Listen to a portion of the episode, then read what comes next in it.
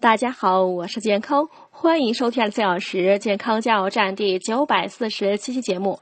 今天讲治疗悲伤的五点提示：第一，丰富的社会网络。